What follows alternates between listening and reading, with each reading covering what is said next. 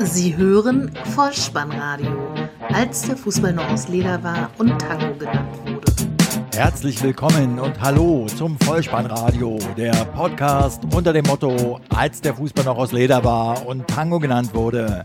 Mein Name ist Dirk, auf Twitter unter @vollspannradio und @spike_dih unterwegs und ich begrüße euch recht herzlich zur 51. Ausgabe des Vollspannradios zur VSR 025 mit dem Titel Das aufmüpfige Kellerkind, die Nachlese zum Spieltag Nummer 28. 31 Tore an diesem Spieltag, hochprozentiges in Leipzig, ein gereiftes Geburtstagskind in München, ein aufmüpfiges Kellerkind im Autopark und die wunderschöne Legaldefinition für Traumpass in Köln. Alles dies und noch ein wenig mehr erwartet euch in dieser Episode. Viel Spaß dabei.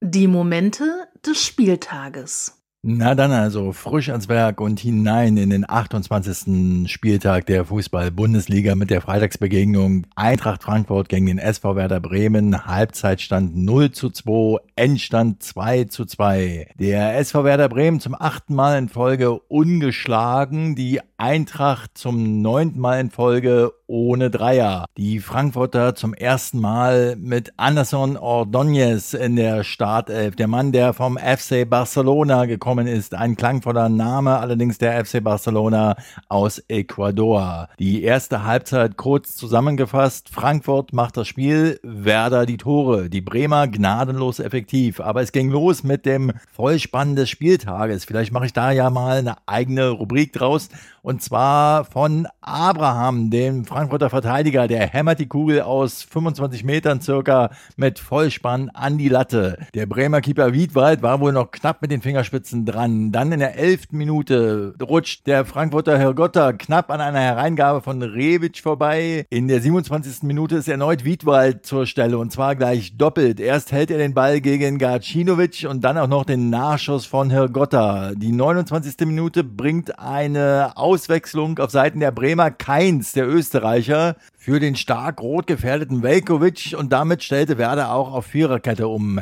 Dann die 37. Minute, die Ösi Connection schlug zu. Keins schlägt am linken Strafraum gleich mehrere Finden, bevor er flankt und der Landsmann Junusovic nimmt die Kugel direkt ab und zielt mit links ins Tor. Radetzky ist zwar noch mit der Hand dran, kann den Einschlag aber nicht verhindern. Das 0 zu 2 dann in der 43. Minute kurz danach und der Torschütze mal wieder für Werder Bartelt. Er legt sich den Ball kurz vor dem Strafraum noch einmal quer zu Kruse, der den Ball in der Luft auf Bartelt zurückschippt und der Bremer bleibt vor dem Kasten ganz ruhig und lupft den Ball, herrlich anzusehen, über den Frankfurter Keeper hinweg ins Tor. Die zweite Halbzeit beginnt mit einem frühen Tor der Frankfurter und zwar von Gaschinovic nach Oschipkas Ecke kommt Abraham zum Kopfball und Gacinovic steht am hinteren Pfosten und lenkt den Ball mit dem Knie über die Linie zum Ausgleich. Das waren 485 torlose Minuten für die Eintracht, die sind nun vorbei. Dann die 72. Minute, 11 Meter für Eintracht Frankfurt. Moisander und Herr Gotta links am Strafraum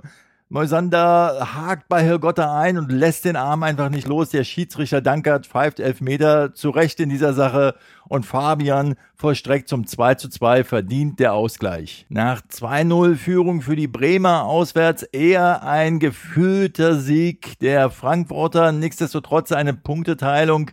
Wermutstropfen noch für die Bremer, denn Luca Calderola erleidet einen Mittelfußbruch und für ihn ist damit diese Saison beendet. Schnelle Genesung, gute Besserung. Wir machen weiter in Gelsenkirchen, wo der FC Schalke 04 den VfL Wolfsburg empfing. Halbzeitstand 2 zu 0, Endstand 4 zu 1. Die letzten sechs Spiele auf Schalke hat Wolfsburg alle verloren. Auch diesmal ist es also nicht besser geworden. Max Meyer mit einer sehr überzeugenden Vorstellung und das ging auch schon los in der sechsten Minute. Der Torschütze Burgstoller zum 1 zu 0. Das war sein fünfter Saisontreffer und alle hat er bisher zu Hause erzielt. Meier hatte da viel Platz, spielt im richtigen Moment den Ball in den Fuß von Burgstoller und der aus zentraler Position läuft noch ein paar Schritte und zieht dann aus 13 Metern ab. Das 2 zu 0 Goretzka wiederum bestraft Schalke die Lücken in der VfL-Defensive eiskalt. Meier wieder ungestört, Chupomoting halblinks im Straf Strafraum, wurde bedient und dessen Hereingabe prallt von der Hacke von Knoche genau zu Goretzka, der aus zentraler Position wiederum aus 13 Metern überlegt ins linke Eck schieben kann. 2 zu 0 für Schalke 04. 49. Minute, es geht weiter. Ein Ex-Wolfsburger trifft. Choupo-Moteng wird von Meier und Burgstaller freigespielt, flankt nach innen. Dort prallen Burgstaller und Horn zusammen, so dass das Spielgerät zu Caligiuri kommt und der mit links direkt flach einschießt. 77. Minute, das sechste Saisontor von Guido, so habe ich gelernt, Guido Burgstaller. Luis Gustavo, da läuft eine Flanke von Kehra von links und ermöglicht Burgstaller so das 4 zu 0. Es gibt elf Meter in der 79. Minute und Gomez, Mario Gomez macht sein Tor. Den Mario Gomez-Button lasse ich diesmal weg, denn dieses Tor war nicht mehr als Ergebniskosmetik. 4 zu 1 der Endstand. Und wir reisen wieder ins schöne Breisgau. Der SC Freiburg empfängt den ersten FSV Mainz 05. Halbzeit 0 zu 0. Am Ende steht es 1 zu 0 für den SC Freiburg durch ein Tor in der 70. Minute durch den Edeljoker Pedersen. Sein achter Saisontreffer und sein 18. Bundesligatreffer als Joker. Damit hat er aufgeschlossen zum ebenfalls Einwechselkönig Alexander Zickler. Der Treffer des Tages ereignete sich wie folgt. Es gibt Unordnung im Strafraum der Mainzer. Die Gäste bringen den Ball nicht weg.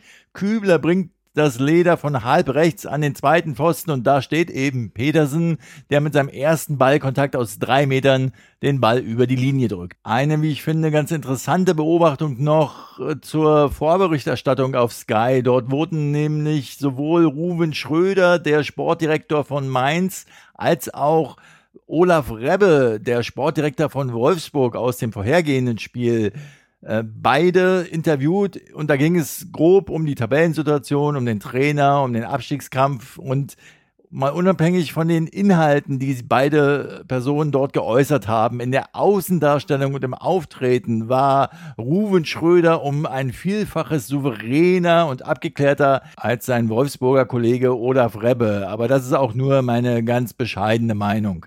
Wir sind in Köln-Müngersdorf angelangt, wo der erste FC Köln auf Borussia Mönchengladbach trifft. Halbzeitstand 1 zu 1, am Ende 2 zu 3 im Derby. Die gute Nachricht für die Kölner vor dem Spiel. Timo Horn verlängert seinen Vertrag bis 2022. In der 13. Minute ging die Gladbacher in Führung durch Westergaard nach einer Ecke von Hazard springt Westergaard höher als Sörensen und trifft zum 1 zu 0.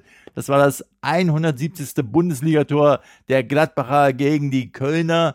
So viele wie gegen keinen anderen Bundesliga-Gegner. Allerdings muss man fairerweise dazu sagen, sie haben auch gegen keinen anderen Gegner so häufig gespielt. In der 18. Minute dann das 1 zu 1 durch Clemens. Es war ein Drei-Stationen-Tor. Abschlag von Horn und dann Modest mit der aus meiner Sicht Legaldefinition von Traumpass. Denn wie er den Ball annimmt und dann direkt in den freien Raum spielt, das war Zucker. Durch eben diesen Traumpass ist Clemens frei vor Sommer und verwandelt mit links aus 10 Metern zum Ausgleich. Wir sind in der 55. Minute angelangt und über Hazard und Dahut wandert die Kugel zu Traoré rechts vor dem 16er. Er flankt vors Tor. Hazard verpasst knapp, aber der Ball rutscht trotzdem ins Tor. 2 zu 1 für Mönchengladbach, die erneute Führung. Doch wieder schaffen es die Kölner auszugleichen und natürlich in Person von Anthony Modest. Ein Jojic-Freistoß vom rechten Flügel, fast Modest, kurz am Elfmeterpunkt direkt ab und trifft zum Ausgleich, zum erneuten Ausgleich, zum 2 zu 2 ins Tor. Doch die Gladbacher Borussia geht zum dritten Mal in Führung in dieser Begegnung. In der 81. Minute Wendt flankt flach von links nach innen Drimmitsch den Ball lenkt er aus kurzer Distanz aufs Tor, doch Horn lenkt wiederum die Kugel mit den Fingerspitzen an den linken Pfosten. Von da fällt das Spielgerät vor die Füße von Stindel, der abstaubt zum 3 zu 2 Endstand für Borussia Mönchengladbach. So, liebe Kölner Fans, solltet ihr jetzt denken, warum schildert er denn diesen Gladbacher Sieg so euphorisch und warum hat er nicht ein paar warme Worte für den FC übrig? Natürlich habe ich die für euch. Hört einfach nochmal rein in die Episode VSR 000Q wenn die Fohlen mit dem Geißbock, da gibt es eine Nostalgie-Ecke, meine Lieblingsrubrik, die in letzter Zeit etwas zu kurz gekommen ist. Dort wird der Zweikampf zwischen den Gladbachern und den Kölnern aus der Saison 77, 78 geschildert. Und liebe Kölner, ihr wisst, wie es dort ausgegangen ist. Seht ihr, und schon habt ihr wieder bessere Laune. Die Episode findet ihr selbstverständlich auf der Homepage. Blättert da mal im Archiv und sucht im Februar 2016 nach der Episode VSR 000Q, wenn die Fohlen mit dem Geißbock. Viel Spaß. Ins Hamburger Volksparkstadion, wo der HSV auf die TSG 1899 Hoffenheim traf, Halbzeitstand 1 zu 1. Am Ende waren die Hamburger 2 zu 1 siegreich und können sich somit als Bayern Besieger Besieger bezeichnen. Das Torverhältnis vor der Partie ganz interessant. Die HSV-Mannschaft steht bei 26 zu 50 Toren und die TSG aus Hoffenheim bei 50 zu 26. Das half den Hoffenheimern aber in dieser Partie nicht, denn der HSV war siegreich. In der 25. Minute gingen sie mit 1 zu 0 in Führung. Einen Freistoß aus 18 Metern, halbrechte Position.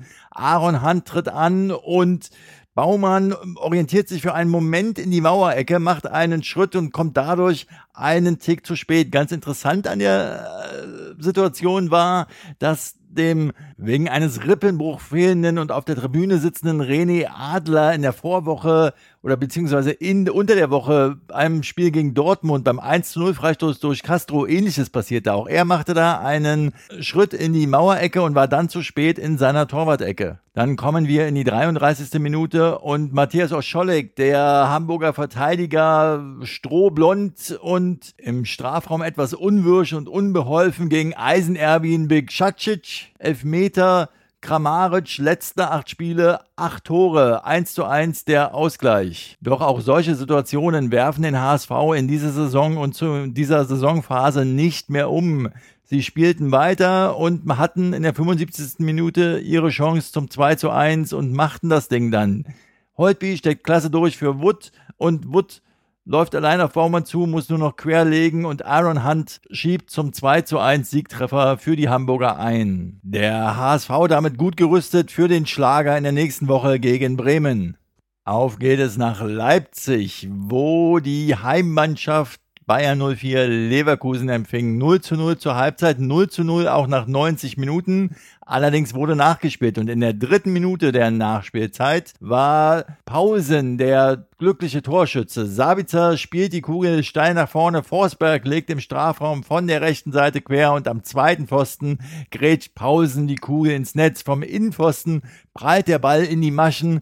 Das war der glückliche Siegtreffer in der Nachspielzeit. Wie man so schön zu sagen pflegt, der Lucky Punch. Oder wie Alfred Tetzlaff sagen würde, this is Punch. Apropos Punch, es gab Hochprozentiges in Leipzig und zwar aus Jamaika. Es gab einen Einwechselspieler mit dem Namen Leon Bailey für Leverkusen, der ins offensive Mittelfeld kam für Bellarabi in der 46. Minute, aber auch Baileys Einsatz half dem Pillenclub am Ende nicht. Kommen wir zum Topspiel am Samstagabend, was den Namen allein schon aufgrund der Ansetzung diesmal wirklich verdient. Der FC Bayern München trifft auf Borussia Dortmund. Halbzeitstand 2 zu 1, am Ende 4 zu 1 für die Münchner. Der Franzose Franck Ribéry feierte am Tag vor dem Spiel seinen 34. Geburtstag. An dieser Stelle nachträglich herzlichen Glückwunsch. Ein Geschenk brauche ich ihm nicht mehr zu überreichen, denn er beschenkte sich in der vierten Minute schon selbst. Und zwar nach einer feinen Kombination von Robin, Thiago zu Lahm, der den Ball in die Mitte, in den Rückraum der Abwehr gibt. Ribery vollendet zentral aus elf Metern zum 1 zu 0 für den Tabellenführer. Die zehnte Minute und das Rennen um die Torjägerkanone nahm Fahrt auf. Und zwar durch das 25. Saisontor von Robert Lewandowski, der mit einem direkten Freistoß aus mehr als 20 Metern den Ball zum 2 zu 0 in die Maschen drückte, nachdem sich Dembele in der Mauer wegduckte. Dann kommt die 20. Minute und wenn es die im Frankfurt-Segment angesprochene Rubrik Vollspann der Woche tatsächlich schon geben würde in diesem Podcast, dann müsste Abraham, der Frankfurter, jetzt stark zittern, denn der Dortmunder Guerrero hämmert den Ball mit einer Geschwindigkeit von 106 Stundenkilometern perfekt links oben in die Maschen. Arturo Vidal hatte den Ball kurz zuvor nur schwach in die Mitte geklärt. Dann gab es in der 36. Minute eine bemerkenswerte Szene und zwar ein Zweikampf zwischen Passlack und Ribery und das gab es in den Vorjahren schon mal Da ist dann Ribery ausgerastet und griff dem Passlack ins Gesicht, nachdem er durchaus auch wieder gehalten worden ist. Diesmal ist er auch gehalten worden und diesmal lässt er sich aber nicht provozieren. Passlack sieht gelb für die Aktion, weil er einfach nicht losgelassen hat. Und Ribery vielleicht doch gereift im Alter von 34 Jahren. Die Bayern hatten in der ersten Halbzeit noch eine Reihe guter Aktionen, insbesondere durch Arjen Robben, der vier Abschlüsse hatte, wo die Bälle aber alle knapp am Tor vorbei geflogen sind oder von Birki entschärft worden sind. Immer begleitet von Wolf Fuß, der das Spiel auf Sky live kommentierte mit einem ekstatischen Robben bei jedem Abschluss. Ich habe mich gefragt, was hätte er wohl gemacht, hätte Robben mal getroffen. Aber dann war erstmal Halbzeit beim Stand von 2 zu 1 und dort haben wir erfahren, dass eine bayerische Biermarke neuerdings mit dem Slogan wirbt, das Bier sei doppelt gemeicht. Was für eine Wortschöpfung. Dann kommen wir in die 49. Minute und jetzt endlich hat Wolf Fuß doch recht, wenn er seinen Robin zum Besten gibt. Ribery erkennt, dass Robin Raum hat, legt ihm den Ball vor und Robin zieht wieder an der Strafraumlinie von rechts nach innen, wartet auf die entscheidende Lücke und feuert den Ball schließlich perfekt links unten ins Eck. Gibt's eigentlich schon einen Wolf Fuß Button mit dem Robben-Ausspruch? 3-1, das Spiel war entschieden. Jetzt gab es noch ein Spiel im Spiel. Und zwar innerhalb von einer Minute ein Penalty-Schießen sozusagen aus dem Eishockey bekannt zwischen Obermeier und Lewandowski. Zunächst die 67. Minute, da lief Aubameyang auf den Bayern-Keeper Ulreich zu und legt den Ball auch an ihm vorbei, aber Boateng klärt noch vor der Linie. Auf der Gegenseite dann die Großchance von Lewandowski, der allein auf Birki zuläuft und Birki fault Lewandowski im Strafraum. Es gibt elf Meter. Lewandowski fällt auf die Schulter dabei und muss danach ausgewechselt werden, lässt es sich aber nicht nehmen, diesen Elfmeter selbst zu verwandeln und trifft damit zum 26. Mal, hat somit auch die Führung in der Torschützenliste übernommen. 4 zu 1 der Endstand. Nun können sich beide Mannschaften auf die Champions League Aufgaben konzentrieren. Hinein in die Sonntagsspiele des 28. Bundesligaspieltages. Die erste Begegnung lautet Hertha BSC gegen den FC Augsburg. Halbzeit 2 zu 0 und das war auch der Endstand. 43.451 zahlende Zuschauer sahen dieses Spiel bei besten Witterungsverhältnissen. Es war das 150. Bundesligaspiel des Augsburg-Kapitän Paul Verhaag und es fielen zwei Tore für die Gastgeber in Halbzeit 1. In der zweiten Halbzeit gab es dann noch ein Privatduell zwischen Marvin Plattenhardt auf härter Seite und Marvin Hitz, dem Augsburger Keeper, in Form von einigen direkten Freistößen. Hitz war immer der Sieger, am Ende aber siegte Hertha BSC 2 zu 0. Es war ein erwartbarer, verdienter und letztlich ungefährdeter Heimsieg für Hertha gegen harmlose Augsburger, die weiter auf Platz 16 weilen. Das 1 zu 0 fiel bereits in der zwölften Minute durch Brooks nach einer Ecke von Plattenhardt, ein Kopfball von Kalu. Der Ball wurde zunächst geblockt, aber Stocker zieht aus der Distanz ab. Der Schuss wird zur Vorlage für Brooks und er hält den Kopf hin und der Ball fliegt ins Netz. Das war der sechste Treffer von John Anthony Brooks für Hertha und er hat sie alle im Anschluss an eine Standardsituation erzielt. Das 2 zu 0 dann in der 37. Spielminute durch Valentin Stocker. Ein langer Ball, der Ibisevic erreicht und der behauptet sich am Ball, setzt sich gegen drei Gegenspieler durch und spielt dann einen überlegten Pass in die Gasse zum startenden Kalu. Wunderschön anzusehen, diese geschickte Ballbehauptung und dann das clevere Zuspiel zum stürmenden Kalu. Wenn die Legaldefinition für Traumpass an diesem Wochenende nicht schon nach Köln zu Anthony Modest gegangen wäre, hätte sie Ibisevic in jedem Fall auch verdient. Nach diesem traumhaften Zuspiel also behält Kalu die Übersicht, legt den Ball nochmal quer und Valentin Stocker darf ins leere Tor zum Endstand von 2 zu 0 einschieben. Ach ja, der FC Augsburg hatte eine Chance in der zweiten Halbzeit in Person von Finn Bogerson, der Hoffnungsträger für die letzten Spiele. Es hat aber nicht sollen sein für die Fuggerstädter an diesem Spieltag und angesichts der dürftigen Leistung sehe ich auch schwarz für die kommenden Spieltage.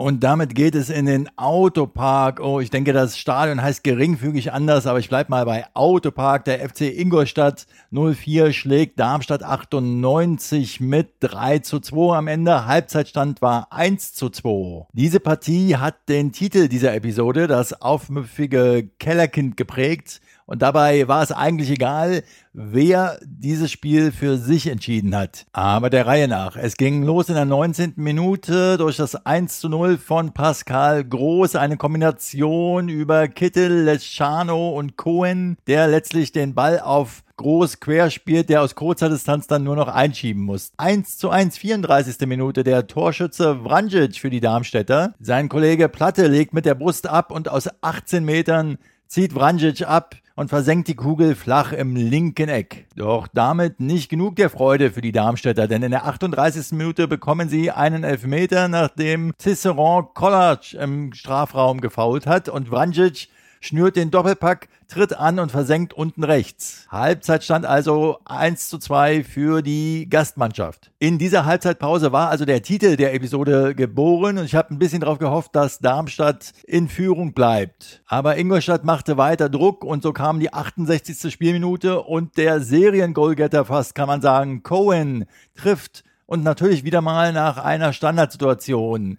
Freistoß für Ingolstadt. Lecky bringt den Ball flach scharf in die Mitte. Zulu steht richtig, befördert aber die Kugel sehr unglücklich auf Cohens Brust, der aus kurzer Distanz dann nur noch abstauben muss. Und dann kommt die 72. Spielminute und erneut eine Standardsituation, ein Freistoß. Suttner tritt an vom rechten Strafraumeck mit links, hebt den Freistoß technisch sauber über die Mauer hinweg ins rechte Eck. Das war das vierte Freistoßtor in dieser Saison von Suttner. Darmstadt 98 bleibt damit also weiter ohne Auswärtspunkt in dieser Saison, wie übrigens das letzte Mal Nürnberg in der Saison 93-94, die auch ohne Auswärtspunkt blieben. Und Ingolstadt? Ja, Ingolstadt schlägt in einer Woche Mainz, Augsburg und Darmstadt, holt neun Punkte, wie Leipzig übrigens auch, und darf nächste Woche beim VfL Wolfsburg ran. Und da Ingolstadt im Moment allerdings immer noch auf Platz 17 steht, habe ich mir gedacht, ich behalte den Titel bei, das aufmüpfige Kellerkind, und münze ihn jetzt einfach auf Ingolstadt um, solange es noch geht. Dann nächste Woche könnte es schon soweit sein, dass die Mannen um den rothaarigen Trainer Mark Walpurgis schon nicht mehr auf einem Abstiegsplatz stehen. Irgendein verdienter Fußballfunktionär, ich weiß leider nicht mehr, wer das war, in den 80er oder 90er Jahren hat mal gesagt, einen roten will ich haben und bezog sich da auf Matthias Sammer. Und der Ausspruch ist damals deshalb wohl erfolgt, weil er eben die Leidenschaft und den Biss und die Kampfkraft des Matthias Sammer würdigen wollte. Wer mir von euch sagen kann, welcher Fußballfunktionär das war, der hinterlässt mir doch bitte mal einfach einen Kommentar in der Episode oder kontaktiert mich auf den vielen anderen möglichen Wegen. Und damit sind wir schon wieder eine Umdrehung weiter im Hamsterrad der Fußball-Bundesliga. Der 28. Spieltag ist vollendet. Wir schauen auf den kommenden Spieltag. Es folgt der Blick auf den kommenden Spieltag Nummer 29. Gespielt wird am Samstag und Sonntag, 15. und 16.04. Freitag kein Spiel, Karfreitag nämlich. Also nicht vergessen, am Tag davor, am Gründonnerstag, Füße waschen. Die Vorausschau in Form eines Toto-Tipps. Die 1 steht für Heimsieg, die 0 für Unentschieden und die 2 für Auswärtssieg. Los geht's. Der Toto-Tipp. Borussia Dortmund gegen Eintracht Frankfurt 1. Der erste FSV Mainz 05 gegen Hertha BSC 1. VfL Wolfsburg gegen den FC Ingolstadt 04 0. FC Augsburg gegen den ersten FC Köln 2. Die TSG 1899 Hoffenheim gegen VfL Borussia Mönchengladbach 1. Leipzig trifft zu Hause auf den SC Freiburg 1. Bayern 04 Leverkusen gegen den FC Bayern München 2. Werder Bremen trifft auf den Hamburger Sportverein 0 und der SV Darmstadt 98 zu Hause gegen FC Schalke 04 2. Und damit sind wir am Ende angelangt dieser Episode. Zum Abschluss noch zwei Fußball-Podcast-fremde Hinweise. Zum einen nochmal kurz der Hinweis auf die Lage der Nation. Ich hatte ja in der vorhergehenden Episode erwähnt, Livestreaming von Podcasts war da ein Thema und der mögliche Lizenzerwerb. Das wird in der aktuellen Lage-Episode nochmal etwas konkretisiert. Da geht es vorrangig darum, dass es sich wohl um Videopodcasts nur handelt. Und zum zweiten ein Podcast, der sich nur schwer beschreiben lässt, sich selbst aber bezeichnet als der allerbeste Podcast von der ganzen Welt. Ihr wisst jetzt, was gemeint ist. Die Mikrodilettanten nämlich, die ja neuerdings über 4000 Hertz veröffentlicht werden, dem Podcast-Label, das viele interessante Formate zu bieten hat. Die Mikrodilettanten aber haben ihre letzte Episode auf YouTube veröffentlicht. Sie tun es also den Lochis gleich. Schaut da mal rein. Und lasst mich bitte noch ein Wort zum Vollspannradio selbst erwähnen. In der zurückliegenden englischen Woche gab es einen erfreulichen Zuwachs an Podcast-Abonnenten. Die haben alle den Podcast-Button abonnieren gefunden offensichtlich, denn ja, ich freue mich sehr darüber und begrüße natürlich auch die vielen neuen Hörer, die jetzt dazugekommen sind. Ich hoffe, ihr bleibt dabei und ihr habt vielleicht auch Zeit und Muße, mal eine Bewertung oder Rezension auf iTunes zu verfassen, denn das bringt das Vollspannradio auch weiter. Ich freue freue mich darüber. Ich freue mich über Reaktionen, Kommentare. Ihr könnt mit mir am besten in Kontakt treten, indem ihr mir auf Twitter folgt unter @vollspannradio oder mir einfach einen Kommentar in den Episoden dalasst. Das Wichtigste aber neben der Abonnentenfunktion, damit ihr keine Episode mehr verpasst, ist die Tatsache, dass ihr diesen Podcast immer schön weiterempfehlt. Nachbarn, Arbeitskollegen, Freunde, Verwandte, Familienmitglieder, alle hören das Vollspannradio. Und wenn wir dann alle mal anlässlich eines Hörertreffens auf einer grünen Wiese zusammenstehen, dann werde ich mich wie heute bei euch bedanken für eure Zeit und euer Vertrauen in diesen Podcast und werde euch den Hinweis geben für den Fall, dass ihr mal wieder die Kugel im Netz unterbringen wollt. Und dann will ich das von euch allen hören. Kopf, Innenseite, Außenriss und Hacke. Nein, nur mit dem Vorspann geht er rein. Vielen Dank. Ciao.